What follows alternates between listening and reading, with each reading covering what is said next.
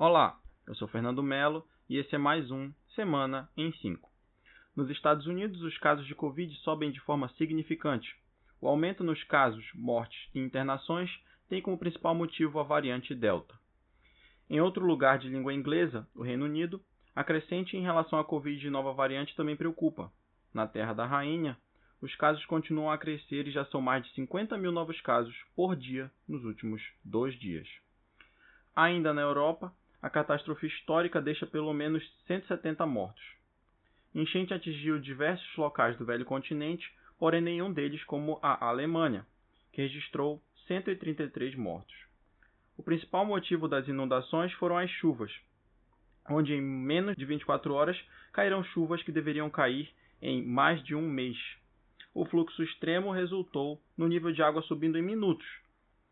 A última grande inundação da Europa ocorreu em 2016, na Europa Ocidental, vitimando 18 pessoas.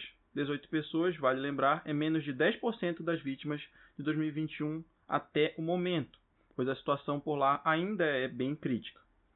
No momento, cientistas investigam o impacto das mudanças climáticas nessas enchentes e a piora relevante de 2016 para cá, traçando paralelos com estas mudanças e como o clima pode ter impactado a crescente de 2016 para cá.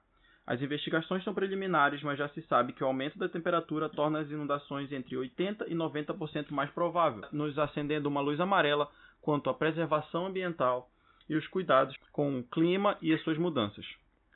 Partindo para o Brasil, nós seguimos tendo vários problemas no combate à Covid em algumas localidades. No Maranhão, por exemplo, foram registrados 34 mil novos casos de Covid no dia 18, cerca de 17 mil a mais que os 2.700 novos casos do dia 21 de novembro do ano passado. Ou seja, o tempo passou, mas a situação vem piorando. E comparando com o primeiro dia deste mesmo mês, foram 2 mil casos a mais. Ou seja, em, desde o dia 1 para o dia 18, nós temos 2 mil casos a mais na relação de casos diários no Maranhão.